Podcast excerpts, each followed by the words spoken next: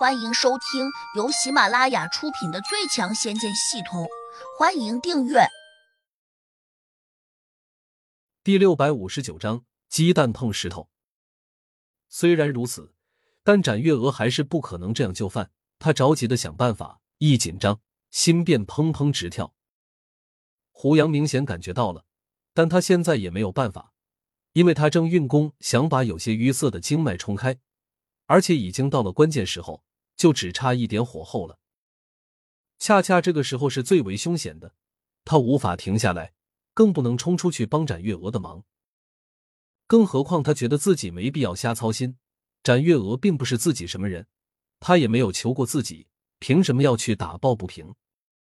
还有一点，胡杨觉得自己现在根本就打不过跟着假胖子过来的千叶真人，除非用损招，比如叫七彩仙火出来帮忙。或者叫麒麟幼兽出来偷袭一下。即便如此，他依旧没有多少胜算。毕竟千叶真人已经修炼到渡劫期了，像他这个境界的修炼中人，除了自身的功力很高外，更重要的是，他手上一定还有用以抵挡仙劫的厉害法宝。当然，如果展月娥是胡杨的朋友，那他哪怕拼命也得帮他。可他并不是。他反而也有点看热闹的心情。这女人比较骄傲，听她一路上不时得意的念上几句，胡杨就大致能够猜出来，她是从谭宝手上把自己栖身的这个小猪连哄带骗抢过来的。就冲这一点，胡杨就不喜欢她。展月娥飞快的用眼神和小莲交换了下，大意的问他：“有没有什么办法从这里逃走？”小莲眨着眼睛，用神识悄悄的回道。没有任何办法，最多就是同这个胖子周旋，一直拖到师傅回来。展月娥赶紧问：“师伯最快能够什么时候回来？”最快也要三天。展月娥有点郁闷：“三天，三天生米都煮成稀饭了。可我真没有别的办法啊。”展月娥无奈，只得自己想办法。他眼珠一转，便对贾胖子说：“我师伯出去买东西。”最多一个时辰过后就会回来。如果你现在知趣的退出去，我们可以不把你们破坏岛屿的保护禁止这事告诉他老人家，从而不追究你们不责任。贾胖子一听，仰头又是一阵大笑，讥讽道：“展月娥，你把我当三岁小孩了吗？就算你师伯能够赶回来，又能把我们怎样？我师叔岂会怕他？再说了，我们一路跟踪你过来。”早就把你的情况摸透了。换个说法，你现在根本就没有任何援兵，你师伯也不可能马上回来。展月娥一急，便说：“这岛上除了我师伯外，还有高人，你信不信我把他叫出来？”贾胖子吃了声：“这岛上除了我们四人，只有两只傻狗。”胡杨一呆，这厮竟然把自己给变相的骂了。他顿时有点生气，很想给这家伙一些教训。这世界哪有什么不知者不为罪？只要得罪了我，那就得给他一点颜色瞧瞧。展月薇已经快绝望了，假胖子软硬不吃，自己拿他根本没办法。他心里一横，怒道：“姓贾的，你既然执意要为难我，那我就和你拼了！”说着，他手一扬，立刻拿出了一把漂亮的细剑，指向了贾胖子。贾胖子哈哈大笑：“展月娥，你这点功力还想和我比剑？我看你是鸡蛋想碰石头，病急乱投医了吧？”废话少说，看剑！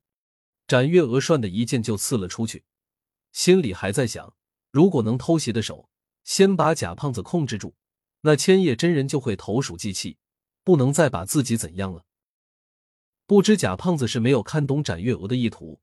还是压根儿没把他这点功力当回事。眼见展月娥的长剑刺出了一道白色的剑气，直扑贾胖子的面门，这家伙丝毫没有躲避，竟直接伸出了手掌，飞快的拍向了展月娥刺过来的剑气。砰！只听得一声炸响，那道形如宝剑的剑气竟在瞬间炸裂开，顿时如同雾气一般散开。展月娥看得有些郁闷，自己奋力刺出的剑气。落在贾胖子这厮的手上，竟如同滚刀切瓜一般，非常轻松的破解了。不能束手就擒啊！展月额心一横，立刻又变换了个剑诀。贾胖子得意的对旁边的千叶真人说：“师叔，我最喜欢这种带刺的玫瑰了。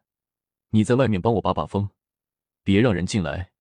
这里就两个宫里稀松平常的女人，我一只手也能应付过来。”千叶真人点点头，明白贾胖子的意思，立刻腾身飞向了高空。他刚才也用神识把这个小岛仔细查看了一遍，果然发现这岛上除了展月娥和小莲之外，真没有别的人。因此，他很放心的离开了。他只需要严密的监视着小岛外面，防止有人进岛帮忙，就算万事大吉了。或者，如果确实有千叶真人打不赢的人来了。他也好提前给贾胖子通风报信。眼见千叶真人走了，展月娥立刻给旁边的小莲使了个眼色：“我们联手，一起上。”小莲犹豫了下，有点惶恐不安的拿出了一把剑。他本身的功力才处于第零四级，比展月娥差了一级。这一级之差，其实差距甚远，但是他却不能不出手帮忙，毕竟师出同门。此时哪怕帮不上忙，帮着喊几声加油也是好的。贾胖子不屑的看着展月娥：“我让你先攻三招，绝不还手。小莲这丫头就不必来了，她这点功力，给我添菜，我都嫌少了点。”展月娥气得浑身直哆嗦，偏偏别人说的这话并没有错。小莲涨红着脸，不禁也有些羞愧。胡杨看在眼里，心下冷笑。不就是一个七级的地灵吗？竟然如此嚣张！我现在就把小白放出去，咬死这厮。如果正面对阵，小白不一定能咬到假胖子，但偷偷放出去，那就有机会了。本集已播讲完毕，请订阅专辑，下集精彩继续。